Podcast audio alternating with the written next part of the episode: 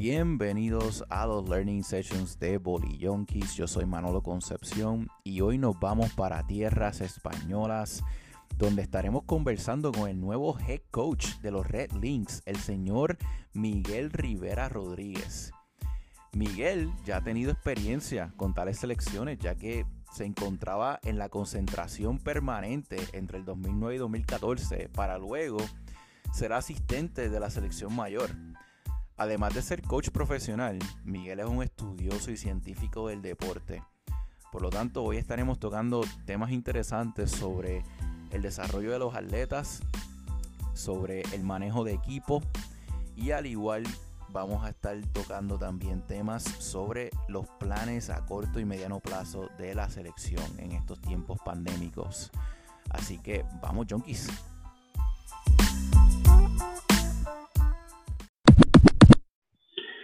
Bueno, lo primero, pues eh, muy contento de cuando, cuando recibí la noticia, por supuesto, porque, porque bueno, pues es, quizá el sueño más importante de cualquier entrenador, ¿no? El poder entrenar a la selección de tu país, el poder entrenar al equipo de, todo tu país. Y eso, pues, eh, me, puso muy, muy contento. Eh, y bueno, respondiendo a la segunda parte de, de tu pregunta, pues eh, tenemos muchos retos por delante. Este año tenemos bastante competición y, empezamos con la, con la, Liga Europea eh, a, partir de, a partir de finales de mayo y luego eh, la clasificación para el Campeonato de Europa en, en, agosto también, un reto también importante porque bueno, pues, es muy importante para cualquier país poder, poder ir al Campeonato de Europa. Oye, Miguel, eh, al igual que Puerto Rico, mi país, que tuvo una época dorada, España también la tuvo. ¿Existe esa presión de regresar a la etapa dorada de España? ¿Es posible? Bueno, eh, a ver, eh, España conquistó el, Campeonato de Europa en 2007. fue el mayor éxito histórico de nuestro voleibol, sin lugar a dudas. Y, bueno, realmente pensar hoy por hoy que nosotros podamos repetir semejante hazaña, pues es complicado. Es complicado y tampoco hay que poner expectativas que no se vayan a cumplir, porque al final eso lo único que generas es, frustración y es, eh, pues sí, es eh, generar problemas porque, porque, bueno, porque no podemos llegar y prometer que vamos a ganar el Campeonato de Europa. Me parecería eh, algo irreal y, no creo que, sea lo, más beneficioso. Oye, qué buen, punto tú estableces ahí, de que tú estás estableciendo entonces expectativas reales para evitar frustraciones y como, como decimos acá, eh, no vender sueños básicamente. Claro, sí, es lo que te iba a decir, que, que, yo creo que hoy por hoy pues nuestras metas tienen que ser más realistas. Es decir, ahora mismo nuestro ranking europeo es el 15 y nuestro ranking mundial es el 43. Honestamente, yo pienso que, nuestro lugar real en el voleibol mundial está más arriba que esos, dos, que esos dos puestos y a eso es a lo que tenemos que aspirar, a crecer paso a paso, a, intentar pelearnos con los mejores, a jugar con los mejores y, eso se hace paso a paso, eso no se hace de hoy para mañana y diciendo, no, vamos a llegar y vamos a ser los mejores, eso no es real y como, como bien dices, pues hay que establecer objetivos que sean cumplibles, que sean realizables. ¿Cómo, o sea, aquí en Estados Unidos, en la NCAA, el reclutamiento funciona un poco diferente porque comenzamos como cuatro años antes a, reclutar. ¿Cómo tú re-reclutas atletas que quizás hayan ido de la selección y tú los enamoras nuevamente a que regresen? ¿Y cómo convences a, a esos jugadores élite que están jugando en el extranjero que vengan esos veranos y representen tu bandera? Bueno, eh, en cuanto a, reclutar, pues al final es eh, buscar a los mejores. ¿eh? La selección, si quiere aspirar a, crecer, necesita que, los mejores formen la selección. Y yo creo que eso es algo, algo importante. luego las motivaciones de cada uno pues tienen que estar ahí, ¿no? Evidentemente, pues hay que aspirar a que, a que todos los jugadores quieran, quieran estar en la selección. Yo creo que que eso es un orgullo para cualquiera y, ojalá pues eh, podamos contar con todos. Oye, y al igual que el doctor César Hernández, tú has, sido una persona bien estudiosa a través de tu carrera. Comenzaste en cero y has ido poco a poco subiendo, ganándote las, las cosas que te han pasado. ¿Cómo se siente eso? Estar en, cada paso eh, que has dado y ahora finalmente vivir tu sueño. Bueno, eh, lo primero, César, para mí es eh, algo más que un amigo, ¿no? Fue el, quizá uno de los principales motivos de que yo esté hoy aquí, porque, porque yo empecé con él, empecé entrenando con él cuando, pues cuando tenía apenas 23, 24 años fue cuando empecé con él. Y, bueno, como dices, pues hemos ido los dos siguiendo un camino un poco paralelo, pero, pero sí, la realidad es que, que bueno, yo tenía claro que, yo quería crecer, que yo quería entrenar en el nivel más alto posible y, bueno, pues ese es un poco el, motor que ha ido moviendo eh, mi carrera desde que empecé y, ese era un poco mi, mi sueño, mi meta y, y pues paso a paso, como bien dices, con trabajo y con, con acierto y con también una dosis de suerte que también hace falta en ciertos momentos, pues al final todo ha ido dando para, para, para ir creciendo hasta llegar hoy por hoy a, donde estamos. Para los que nos están escuchando, que no están familiarizados con tu país de España, eh, ¿qué, ¿qué, se necesita para, para hacer una buena planificación y periodización dentro de tu selección nacional? Tú has estado ya mucho tiempo ahí. Eh, ante, con anterioridad. O sea, ¿cómo, entonces se prepara una línea donde todo el mundo esté en la misma página desde las selecciones menores hasta la mayor? Bueno, eh, yo creo que, en ese sentido eh, la Federación Española tiene una, línea positiva con, con, la creación de un centro de entrenamiento a tiempo completo para jugadores de, categorías eh, inferiores, las selecciones o la base, la base, digamos, de, los jugadores que componen las selecciones inferiores, las selecciones sub-18, sub-20. Eh, y por ahí, eh, bueno, pues la línea de trabajo es bastante constante en los últimos años. al final, yo también pasé por aquel programa durante cinco temporadas eh, formé parte de, la concentración permanente durante cinco años, desde 2009 a 2014. Y, conozco bien ese, programa, esa línea de trabajo, porque, bueno, porque también su, técnico responsable, Ricardo Maldonado, pues era el entrenador cuando yo estaba allí, también ha sido el seleccionador nacional, mi antecesor en el cargo los, dos últimos años, y nos conocemos bien y sabemos bien la, línea de trabajo que, lleva uno y que lleva otro. Y por ahí yo creo que, es una cosa muy positiva por parte de la federación el hecho de tener un centro donde los jugadores que se consideran más interesantes eh, para el futuro, pues tienen unas condiciones de entrenamiento que quizá en sus clubes de origen pues no podrían tener, una cantidad de horas de entrenamiento, unas, unos medios de entrenamiento que, quizá en sus clubes de origen no podrían tener. Eh, tú siendo un entrenador joven, eh, yo le pregunté esto al coach de Puerto Rico, Fernando Morales, y él indica que él ve eso como una ventaja por la conexión que tiene con los atletas. ¿Piensas que es una de tus ventajas? El concepto de que los atletas pueden conectar directamente contigo. Bueno, yo creo que eso hay que, hay que buscarlo siempre. Eh, tengas mayor o menor cercanía en la edad con tus jugadores. ¿eh? Al final, bueno, pues casi como, como anécdota, ¿no? Cuando yo con César, como te decía, como asistente de César, en el primer club en el que trabajamos juntos, eh, tenía, como te he dicho antes, 23, 24. Había un valor en ese momento mayores que yo. Ahora eso, lógicamente, se ha ido invirtiendo a medida que ha ido pasando el tiempo. Y, y hoy por hoy, pues en, dentro de mi plantilla en el club, por ejemplo, pues solamente hay un jugador mayor que yo y el resto ya son menores que yo, ¿no? Aún así sí que hay cierta cercanía en las edades.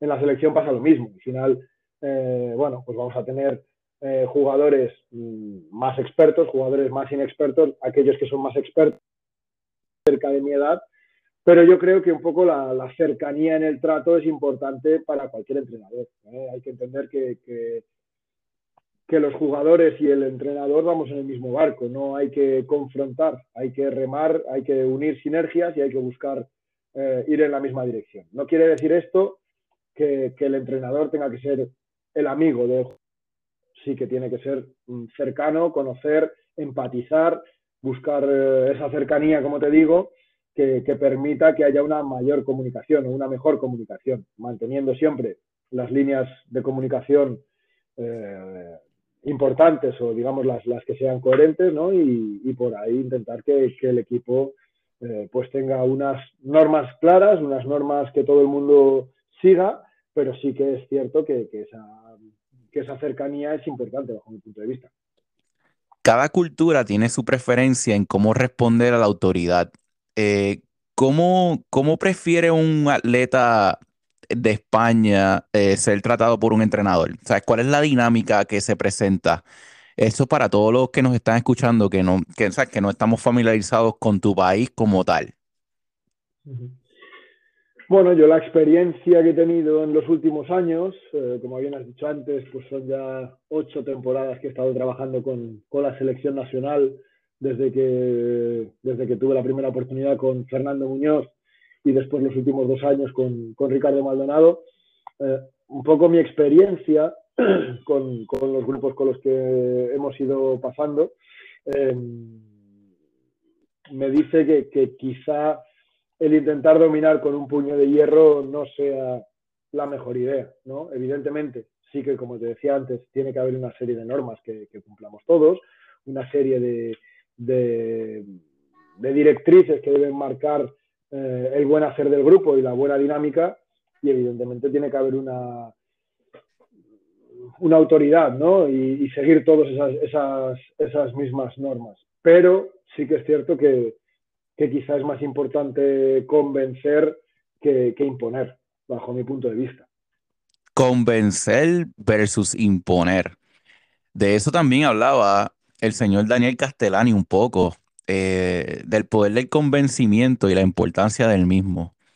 Eh, dentro de tus experiencias, eh, ¿cuáles son algunas de las claves para tú lograr ese tipo de convencimiento en una persona? ¿Sabes? ¿Cuáles son tus elementos de motivación dentro de tu personalidad, Miguel?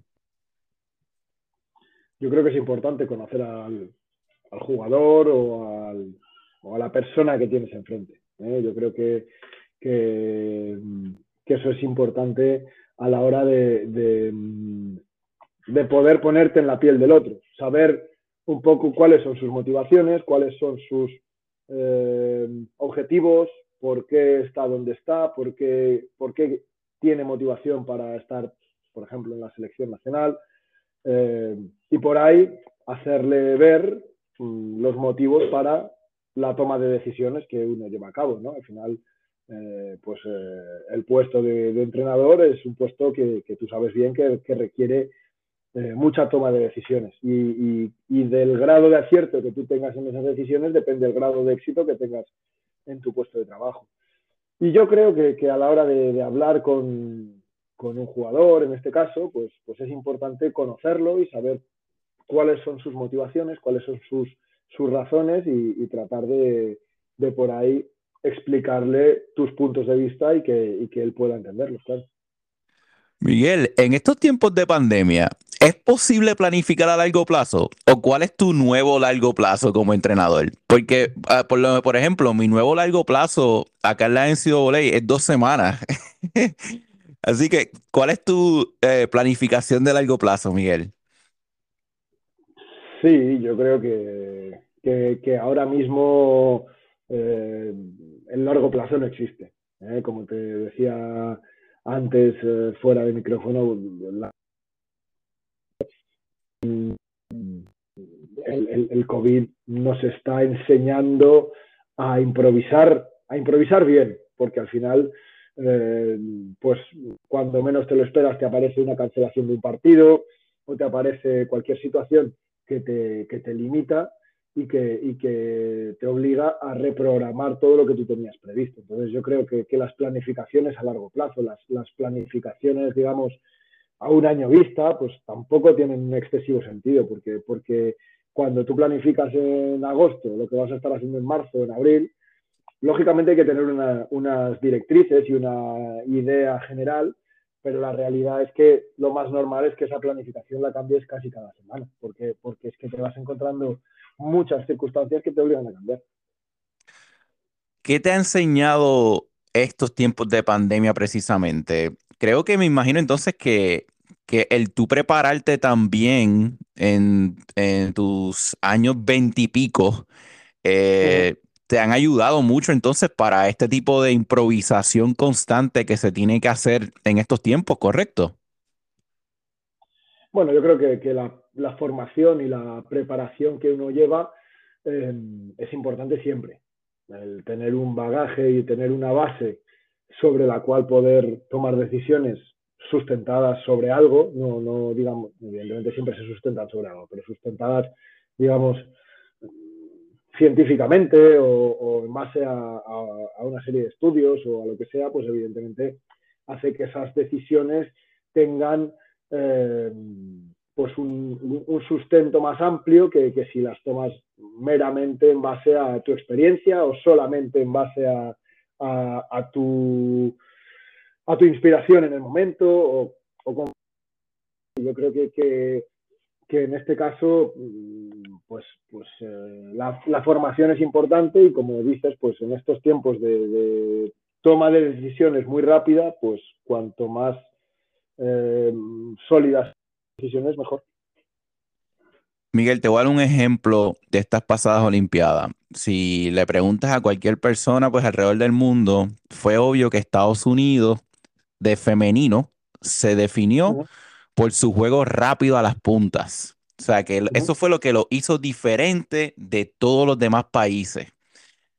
¿Cuál tú piensas que va a ser tu fórmula eh, en, base al personal que tú tienes en tu equipo? ¿Qué, va a ser lo que va a distinguir a tu grupo de España eh, en comparación a los demás?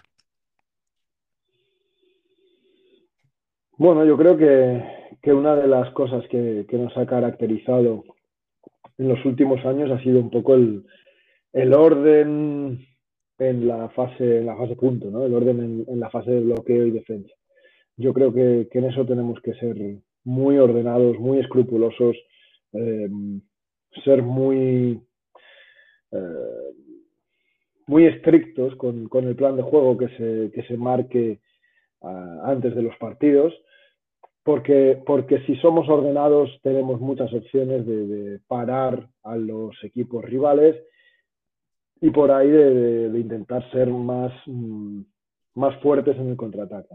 Eh, luego hay que, hay que asegurar un poquito más la fase cambio de lo que, de lo, que lo hemos hecho en los últimos años. Yo creo que, tenemos que conseguir eh, el K1 o la rotación más, más eh, fluida de lo que lo hemos tenido en los últimos, en los últimos torneos. Y por ahí yo creo que, pasan un poco las mejoras del equipo. Yo creo que, que dentro de las dos fases del juego, digamos, afianzar nuestra fase punto y mejorar un poquito nuestra fase de cambio. Hablemos un poco del contenido de tus entrenamientos. En base sintética versus global, ¿cómo tú definirías un entrenamiento tuyo, eh, supongamos al comienzo de, un verano, eh, fuera de un año olímpico? ¿Cómo, cómo, se, cómo se transferiría eso a, a un día de práctica tuya?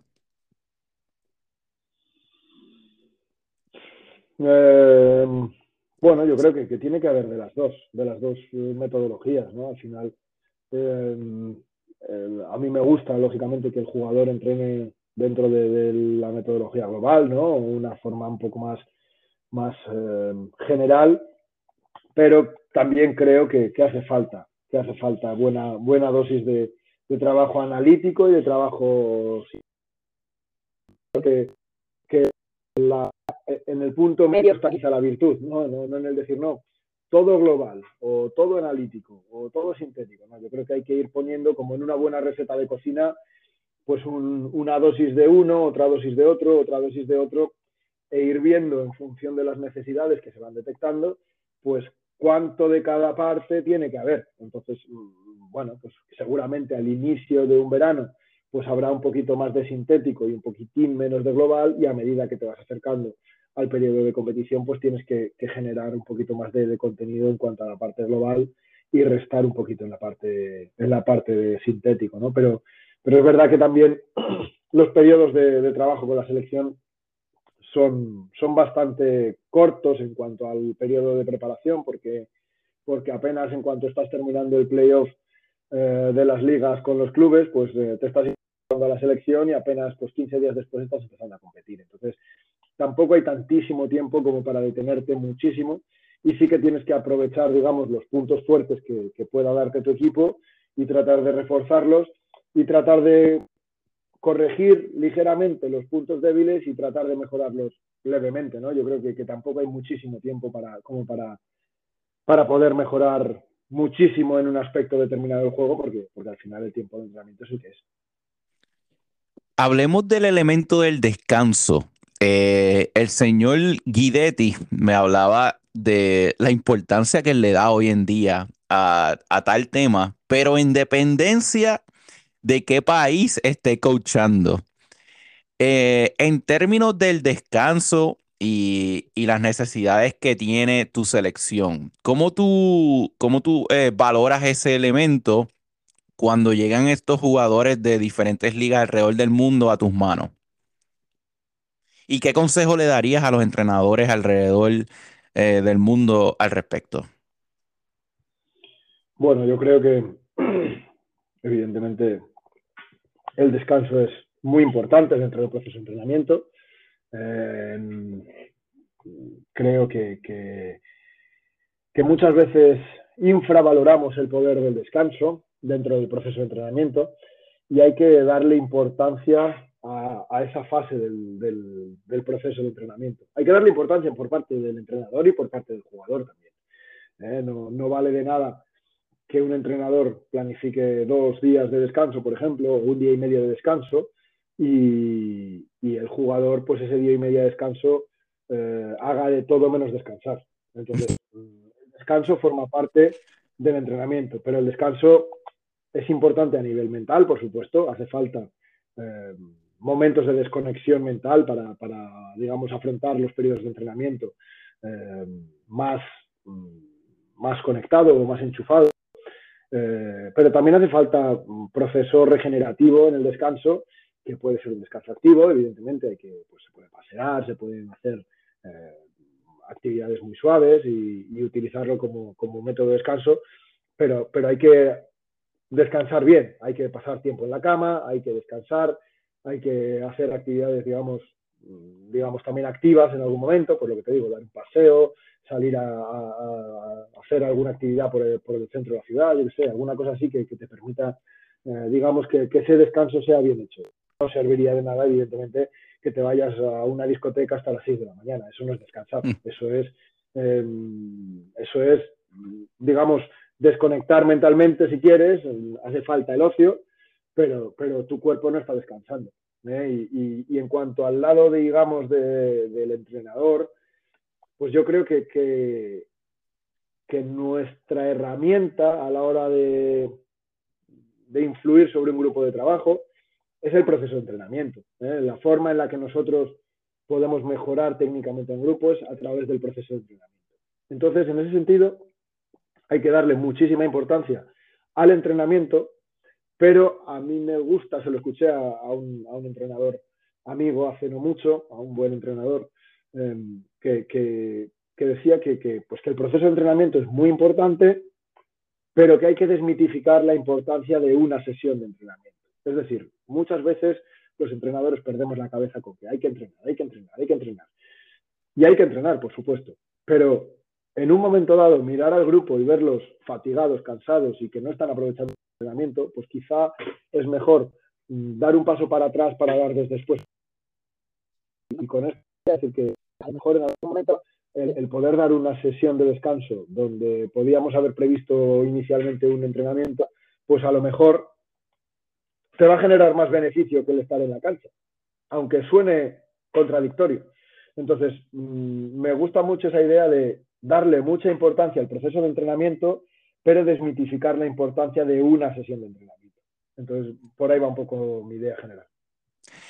¿Los volúmenes y las intensidades varían en tus entrenamientos o te gusta entonces alta intensidad y con intervalos de descanso? Bueno, yo creo que, que volumen e intensidad son dos conceptos que, tienen que ir en, la, en esa receta de cocina que hablábamos antes, ¿no?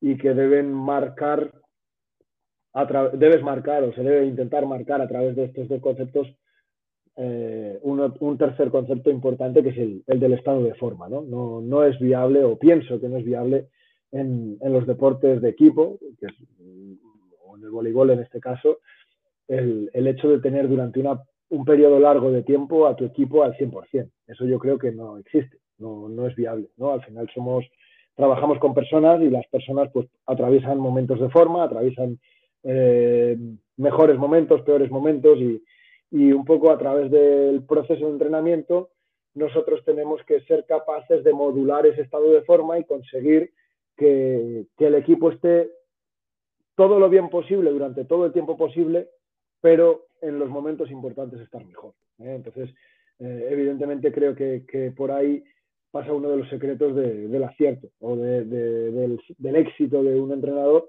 pasa por el saber modular ese estado de forma y no es nada fácil ese peak performance que tú buscas de tu equipo, ¿es una mezcla de feeling y los números de lo que te dan? ¿Y cómo tú haces esa combinación, eh, Miguel, además de en base a, la experiencia, por supuesto?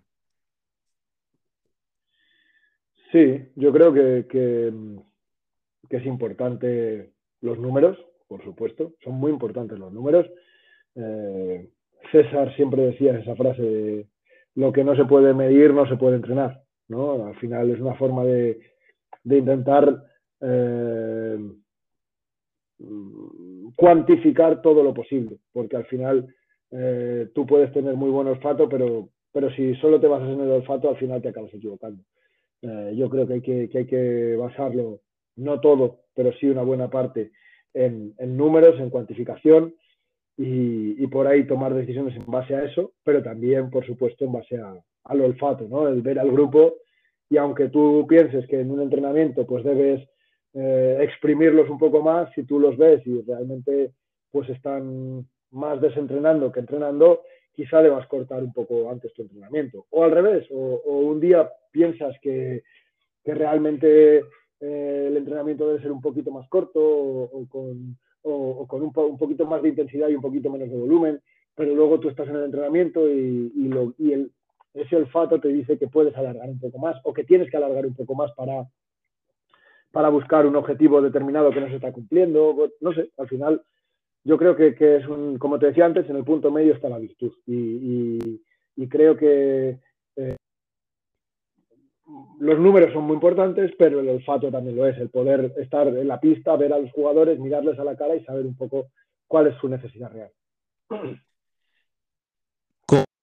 Ahora que eres el entrenador principal, eh, tú determinas el, quién va a estar en tu, en tu personal, o quién, quién va a pertenecer a tu equipo. Eh, ¿Y qué proceso tú utilizas para informarle a los atletas cuando no los escoges. Eh, para aquellos entrenadores que quizás están buscando ideas de, un mejor filtro eh, a la hora de, poder entender cómo escoger a sus equipos. Bueno, yo creo que, a la hora de escoger jugadores para la selección, eh, el criterio principal que debe primar es el de el del talento y la capacidad de cada uno, ¿no? Al final, como te decía antes, en la selección tienen que estar los mejores jugadores. Creo que en ese sentido, mm, ese debe ser el principal criterio. Eh, buscar los mejores jugadores para cada puesto. Después hay un criterio secundario, quizá, que es otra grupo de selección nacional que al final convive 24 horas al día durante, durante un periodo largo de tiempo, como son varios meses. ¿no? Un periodo de selección puede ser fácilmente cuatro o cinco meses de, de, convivencia casi a diario. Y ese criterio secundario al final también es el de, el de cómo mezclan esas fichas que tú consideras que son las mejores eh, a nivel grupal. Eh, no, no, digo con esto que, que el grupo de la selección tengan que ser los mejores amigos, pero tampoco es viable, digamos, convivir 24 horas al día y trabajar codo con codo si mm, dentro del grupo eh, pues hay demasiadas discrepancias o si, o si hay dos grupos muy enfrentados. Yo creo que al final, como te decía antes, se deben unir sinergias y se debe buscar que, que todos vayamos en el mismo barco y eso es más fácil cuando, cuando los jugadores pues entablan relaciones positivas entre ellos. Y yo creo que eso también es un aspecto importante a, tener en cuenta. Como te decía antes, el criterio fundamental y principal debe ser el, técnico y el deportivo. Pero este criterio secundario también es importante bajo mi punto de vista. Wow, Miguel, entonces estás diciendo que la química del equipo y, y, cómo esa persona influya positivo o negativamente tiene un peso grande entonces inclusive en las elecciones nacionales. ¿Hay alguna manera fácil de detectar a esos vampiros de energía dentro de los grupos de trabajo? Eh, vamos a ver, yo creo que, eso es importante entenderlo. Quiero decir, eh, dentro de un grupo deportivo eh, no hay mayor mentira que la de que todos somos iguales. Eso no es real. Es decir, cada jugador tiene que asumir su rol dentro del grupo y saber cuál es su papel. Y, dentro de eso eh, hay que buscar esos jugadores que, suman a nivel deportivo y esos jugadores que multiplican a nivel anímico también. Evidentemente, como te decía antes, deben primar los criterios técnicos y los criterios deportivos, pero eh, pues yo creo que, que, lo anímico muchas veces puede multiplicar o dividir, más que sumar o restar por, hacer un símil, digamos, matemático, ¿no? Eh, y luego, ¿cómo es fácil o difícil determinar eso? Bueno, pues cuando conoces al grupo, cuando conoces a los jugadores, es fácil, digamos, saber sus dinámicas, pues cuando se sienten protagonistas, cuando no se sienten protagonistas, cuando se sienten importantes, cuando, cuando se consideran apartados. Y yo creo que, que el jugador importante es aquel que cuando no tiene un papel principal, eh, sabe asumirlo y sabe no generar problemas y por el contrario sabe aportar y sabe ayudar a pesar de no estar, por ejemplo, dentro de la pista. Porque claro, cuando un jugador se siente importante es fácil, digamos, aportar o tener una, actitud positiva. Pero cuando un jugador se siente, digamos, en un rol secundario, pues es, importante valorar también eh, que esos jugadores que tienen un rol secundario puedan aportar de otra forma al grupo. Y es fácil también que un jugador que tiene un rol secundario empiece a poner problemas, a poner pegas, a poner palos en las ruedas. Y esos jugadores son, son muy peligrosos, jugadores o, miembros del equipo al final, ¿eh? que, que, pueden poner palos en las ruedas para, para que el equipo vaya avanzando. Y eso es importante detectarlo, saberlo. Y como te decía antes, bueno, pues cuando conoces al grupo, tienes que saber qué te puede aportar a nivel deportivo y qué te puede aportar a nivel grupal cada, cada pieza. El entrenador del Salón de la Fama de Estados Unidos, Mark Dunphy, ah, menciona la importancia de la claridad de los roles dentro de un equipo, especialmente eh, si tú estás peleando por una medalla olímpica. Eh, esas reuniones difíciles, Miguel, ¿Estás preparado para tenerlas ahora que eres el entrenador en mando? ¿Y cuáles son algunas de las estrategias para los entrenadores que nos están escuchando que necesitan dejarle saber a tal jugador que su rol va a ser pues, uno específico? Yo creo que lo más importante es ser honesto y sincero desde el principio. Es decir, eh, pues cuando uno está confeccionando un equipo, mm, tiene una idea preconcebida de cómo va a manejar el equipo, ¿no? Y más o menos, pues, qué rol va, a ocupar cada jugador. Y yo creo que es importante dejarlo claro desde el principio. Como decíamos también al principio, eh, las expectativas que uno maneja a nivel grupo. Puedes eh, marcar un objetivo de que no esté acorde a tu nivel porque lo único que vas a generar va a ser frustración. Pues yo creo que en ese sentido es lo mismo con un jugador no puedes sentarte delante de un jugador que tú piensas que va a tener un rol secundario dentro del equipo y, decirle que, va a ser titular indiscutible y que va a jugar todos los partidos. Porque cuando el primer día no lo haga, pues mm, se va a sentir contrariado. Cuando el segundo día no juegue, mm, se va a enfadar. Y cuando el tercer día no juegue, va a decir, este tío me ha mentido, me ha engañado. Y entonces a ese jugador lo has perdido definitivamente. Yo creo que no hay nada más eh, nada que agradezca más a un jugador que la sinceridad desde el principio. Mira, creo que en un inicio tu rol va a ser este, o este importante, o este más secundario, y en eso hay que ser sinceros desde el principio. Eh, lo cual no quita o, lo cual no es óbice para que si un jugador que tú a priori pensabas que iba a tener un rol más secundario y luego tiene un rendimiento eh, muy superior a, otro jugador, pues que pueda tener un rol más principal. Eso es evidente. Al final hay que buscar el bien colectivo. No, no, no porque a un jugador le hayas dicho vas a ser más importante y luego hay otro que tiene un rendimiento mejor, no lo vas a quitar, ¿no? Al final hay que, hay que, pero, pero sí que a priori creo que, esas reuniones individuales o esas, esa comunicación individual entre, entre un entrenador y sus jugadores es importante. ¿Qué valoras más? ¿La experiencia positiva que haya tenido un atleta en su pasado? O sea, por ejemplo, múltiples campeonatos, eh, ha demostrado pues ser el jugador más valioso de tal liga, o el potencial que tú mismo le veas en base a unos indicativos que ya tú has estado midiendo? O sea, ¿qué, tiene más peso para ti?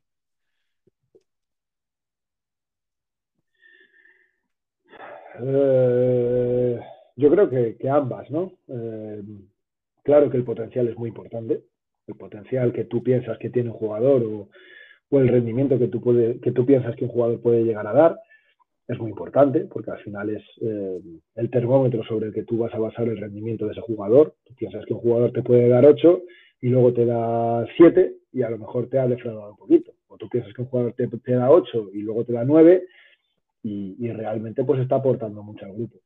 También es importante acertar en esa, digamos, en esa previsión que uno tiene. ¿eh? Eso, es, eso es importante. Pero la experiencia pues también es, es muy importante hay partidos en los cuales la experiencia mm, marca, marca mucho. ¿eh? Partidos de, mucha tensión o partidos eh, muy difíciles que, tú piensas que, vas a tener que atravesar situaciones de dificultad, pues no las afronta igual un jugador experto, un jugador que ha, tenido experiencia en, múltiples campeonatos, que ha tenido eh, muchas finales jugadas o que ha tenido muchas experiencias vividas que un jugador joven, inexperto, que, que, no, que no las ha tenido. Entonces yo creo que, que hay un poco de, equilibrio, como te decía antes, que, que, es importante. Al final, mm, claro que es importante el potencial, porque tú piensas que un jugador está en progresión y que puede crecer y que está en, una fase de crecimiento, pero creo que también es importante mm, esa experiencia digo. ¿Qué consejo le daría a esos entrenadores jóvenes que están soñando con llegar al nivel que tú te encuentras ahora mismo, Miguel, de finalmente lograr tu sueño. Eh, ¿qué, se debería hacer, especialmente si son entrenadores jóvenes?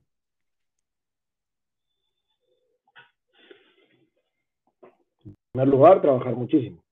Trabajar muchísimo, formarse mucho, eh, tratar de de escuchar a, entrenadores más expertos, tratar de intentar ver entrenamientos de entrenadores más expertos y ya si es posible, pues después de ver un entrenamiento poder compartir esa experiencia con, algún compañero, pues yo creo que, eso es muy enriquecedor.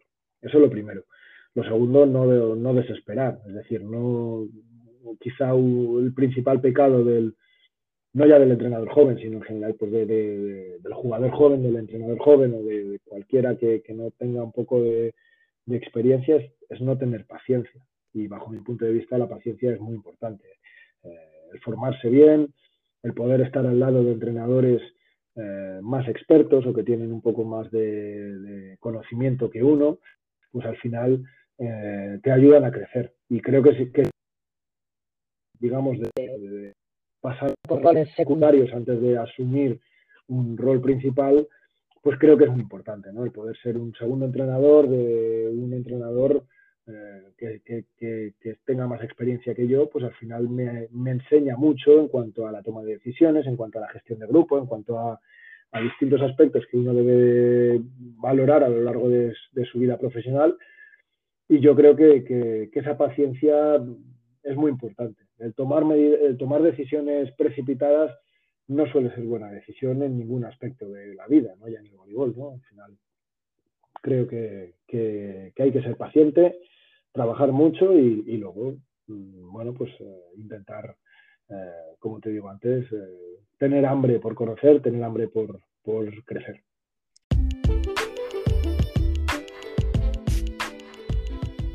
Gracias por sintonizar este episodio de los Learning Sessions de Bolly Yonkis. Recuerda que puedes seguirnos a través de tu plataforma de podcast favorito, ya sea Spotify, Anchor.fm o Apple Podcasts, y darnos follow y a la misma vez rankearnos con 5 estrellas. De igual manera, puedes también entrar a nuestro website bolillonkis.com la biblioteca deportiva al alcance de todos y seguir nuestras redes sociales en Facebook e Instagram.